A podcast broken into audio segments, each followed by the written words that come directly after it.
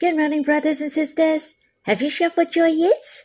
Let us shout for joy, for we have captivated the heart of God. Do you know who is the one focused on you most at this moment? It's the Lord Himself. He is very happy that you draw near Him.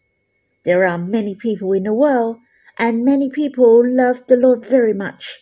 But no matter what, there's nobody can replace you and me. There is no one can replace you in satisfying the Lord. The satisfaction and happiness you can give to the Lord are unique, for the Lord has the most personal love to every one of us.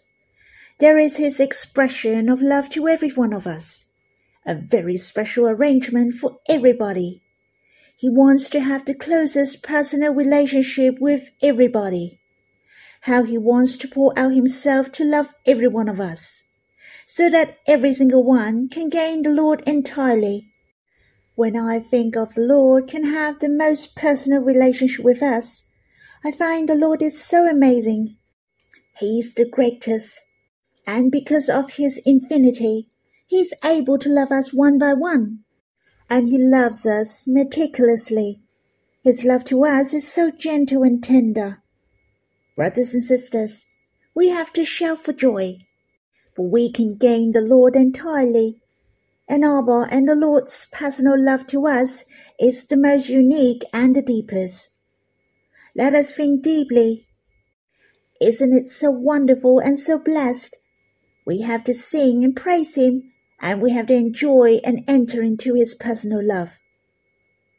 I like to sing a very, very precious hymn is in songs of love. 4. The Lord's personal love to me. We will sing the first to the third stanzas. His personal love to me, pure and dying to the end. Great floods cannot quench it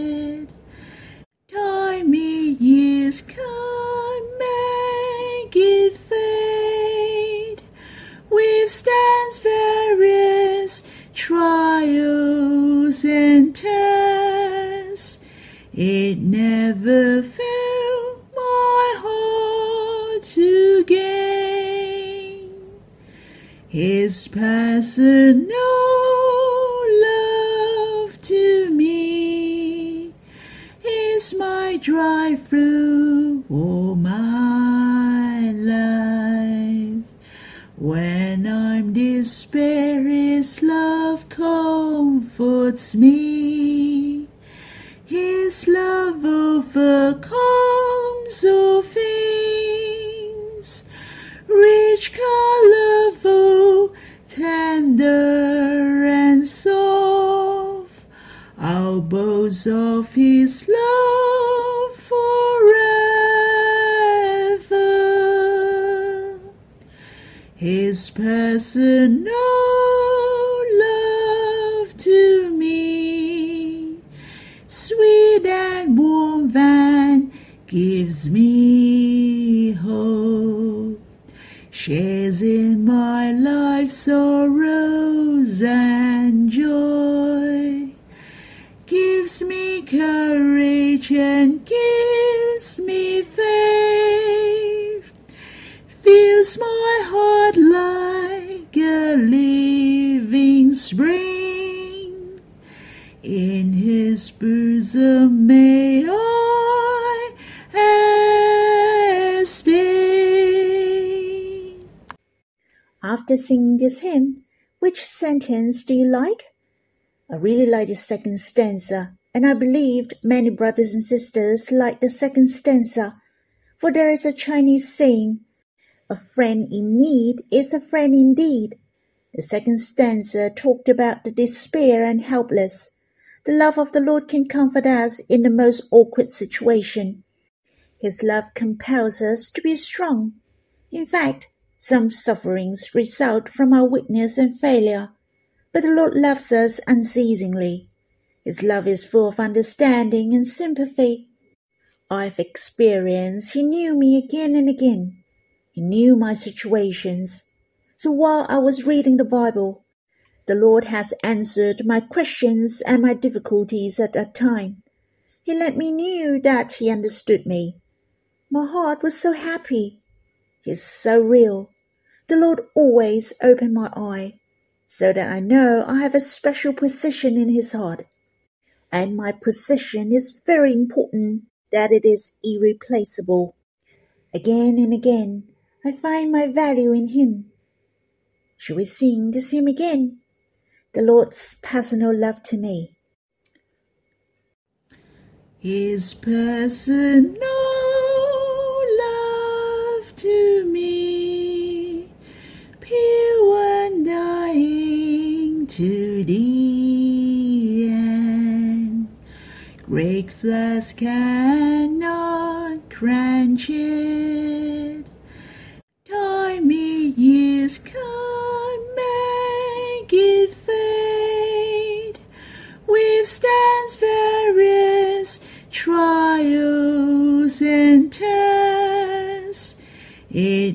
Never failed my heart to gain.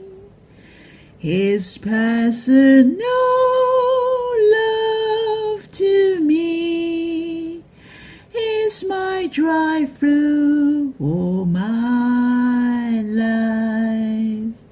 When I'm despair, His love comforts me.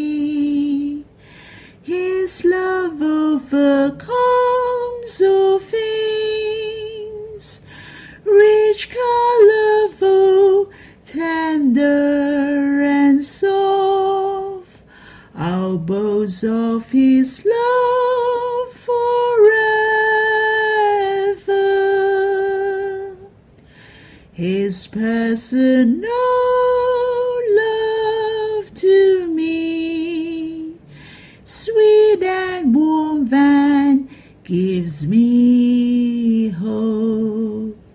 Shares in my life's sorrows and joy, gives me courage and gives me faith fills my heart living spring. In his bosom may I stay. Shall we have some worshipping? O oh Lord, thank you for your most unique and personal love to every one of us. You love us in a way like nobody in this world.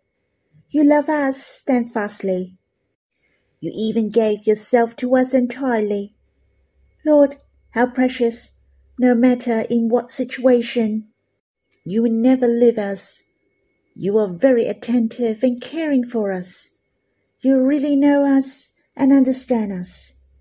Lord, help us enjoy all your love and you entirely. Let us to enjoy deeply your personal love and relationship. Only you can make known to us our value. That is your personal love to us, so that we know that we are the important one and the blessed one on earth and even in eternity.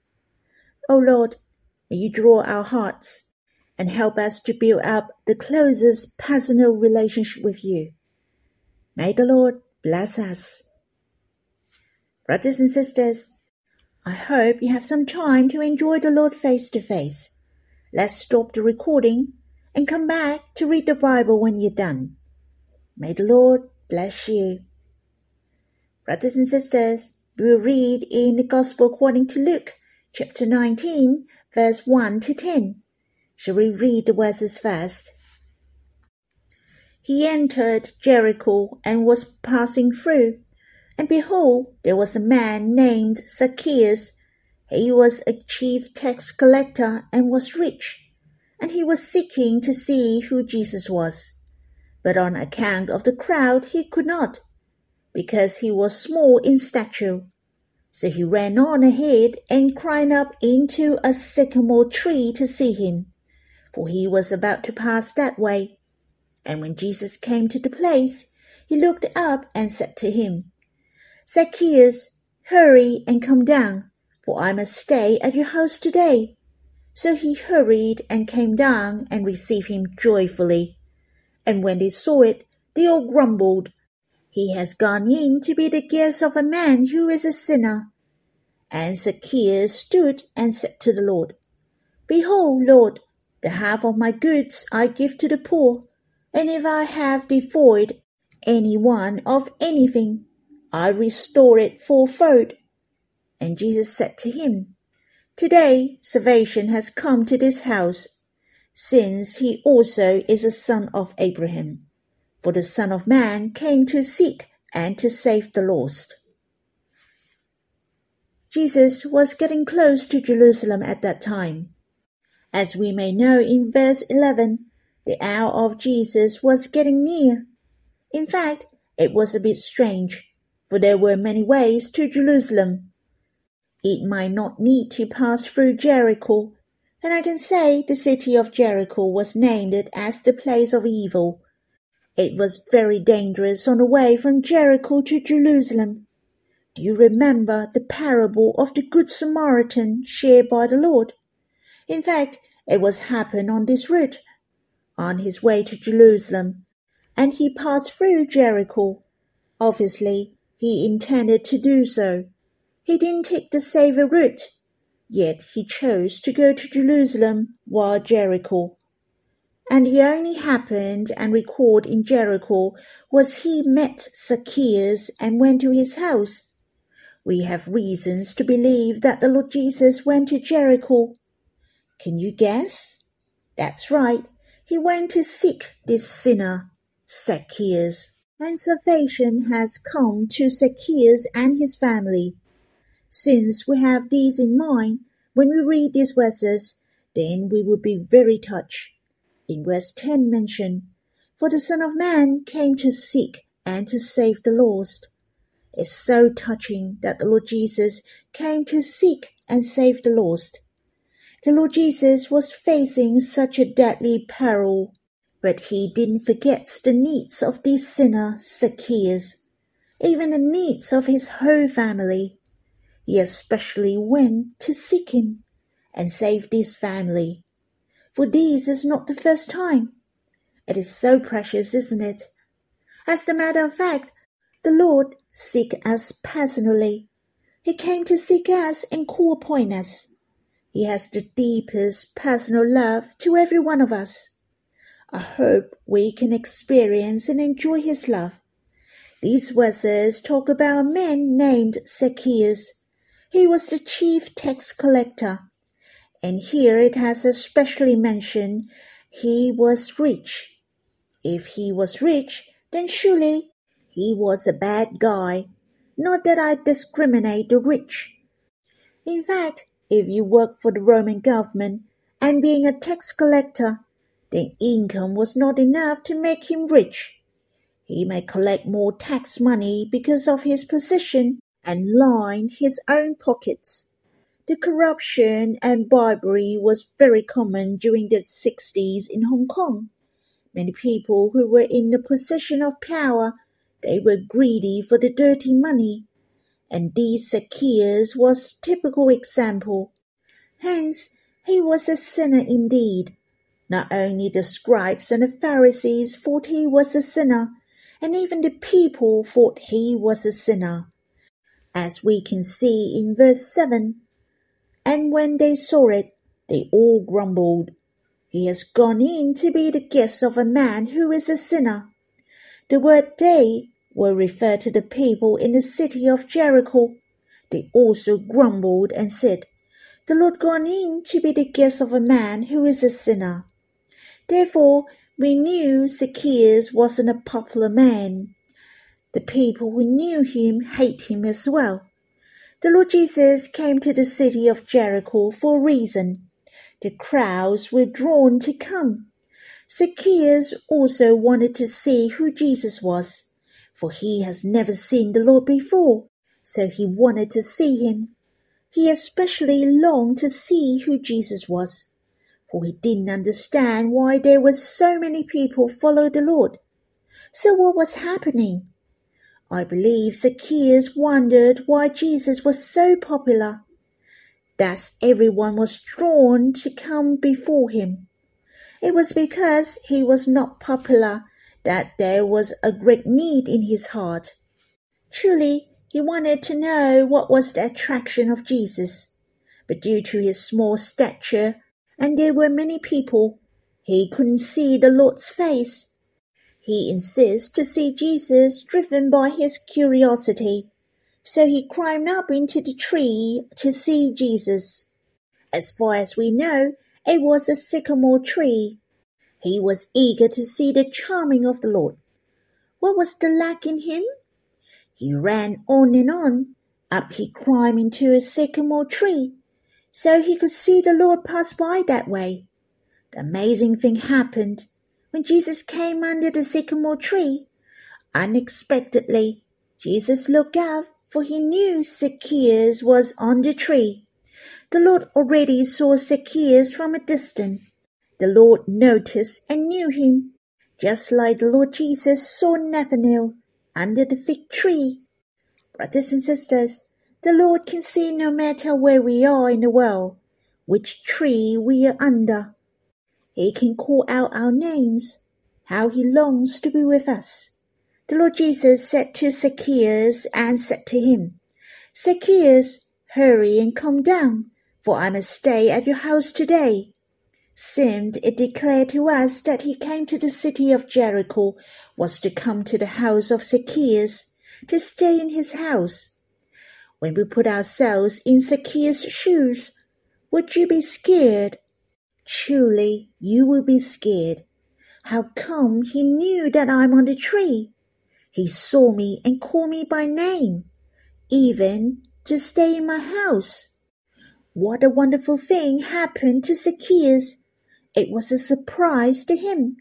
He came down from the tree and welcomed Jesus to his house joyously. If I was Zacchaeus, surely I would ask the Lord a lot of questions. Why? And how do you know my name? Why do you want to come to my house? Zacchaeus knew well the Lord Jesus was not ordinary. How honorable for the Lord to stay in his house. The Lord Jesus knew him by name. Would he not know that he was the chief tax collector and rich, a sinner? But the Lord didn't discriminate against him.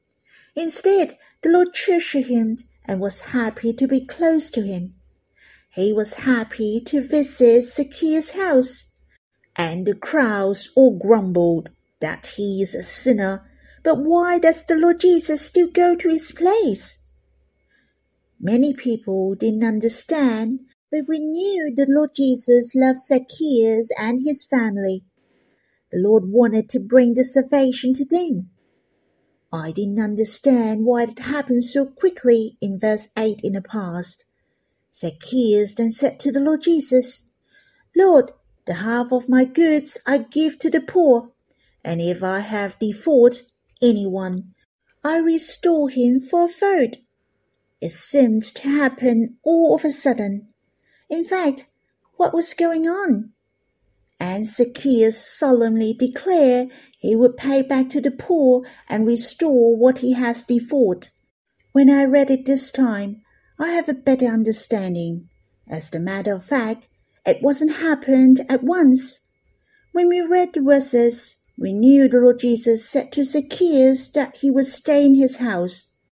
The Lord must have a close chat with Zacchaeus to make known to him about his iniquities. Hence, he believed God and put his trust in God. He has made two important decisions after talking with the Lord. That was to help the poor and compensate to others. Here it has shown that his confession and repentance, and to show his belief to the Lord through actions. Let us take notice of what Luke has said. It mentioned, and Zacchaeus stood and said to the Lord. Luke want to tell us that Zacchaeus made this decision seriously.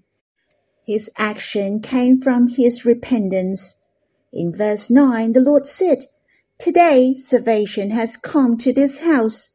since he also is a son of Abraham. The Lord Jesus declared the faith of Zacchaeus.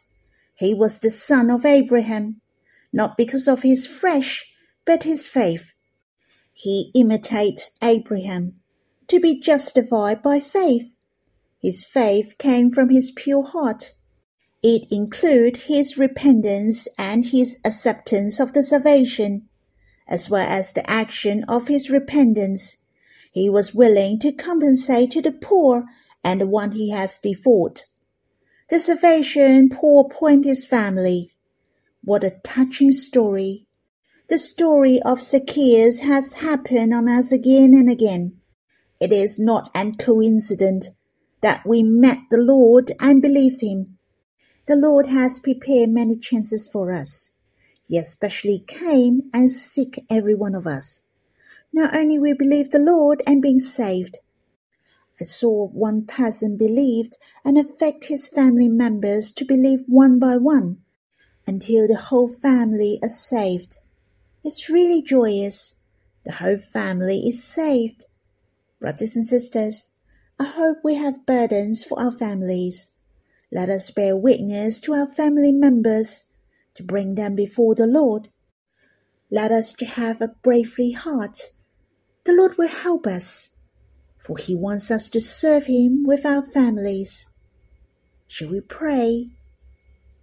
Lord, you will not forget anyone who is in lack.